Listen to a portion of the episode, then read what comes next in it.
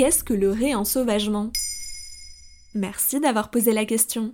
Cette semaine, maintenant vous savez, se met au vert à l'occasion de la journée mondiale de l'environnement le 5 juin. Chaque jour, découvrez un sujet lié aux enjeux écologiques d'aujourd'hui et de demain.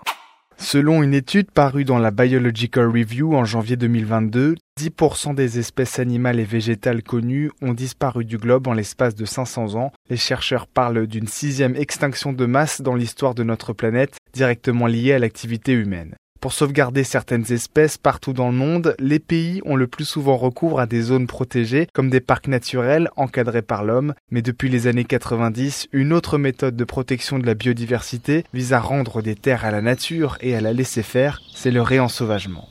En quoi consiste le réensauvagement? Contrairement au parc naturel, la méthode du réensauvagement n'a pas d'objectif en matière de sauvegarde d'espèces ou de paysages. Les zones laissent place au processus écologique spontané selon Thierry Dutoit, directeur de recherche à l'Institut méditerranéen de biodiversité, interrogé par Socialterre en décembre 2021. De nouvelles espèces peuvent donc s'y installer et bouleverser l'aspect et les équilibres de l'endroit à protéger, et c'est une nouveauté selon Nathalie Pettorelli, chercheuse française spécialiste de la conservation à l'Institut de zoologie de Londres, interrogée par le magazine Géo en 2021.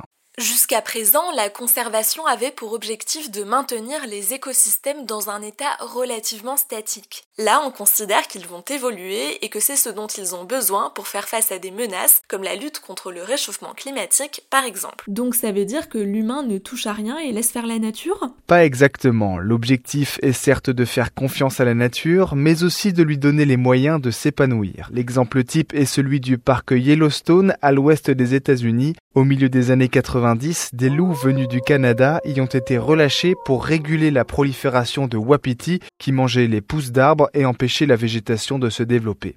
L'introduction de loups a permis de réduire la population de wapitis et d'augmenter au passage celle des coyotes, des charognards et des castors, selon un article de Géo paru en 2021. Le réensauvagement est-il étendu en Europe? Depuis 2011, c'est l'association néerlandaise Rewilding Europe qui pilote des projets à l'échelle du continent. Elle participe à la réintroduction d'espèces dans neuf zones allant des Carpates en Roumanie à la vallée de Coa au Portugal.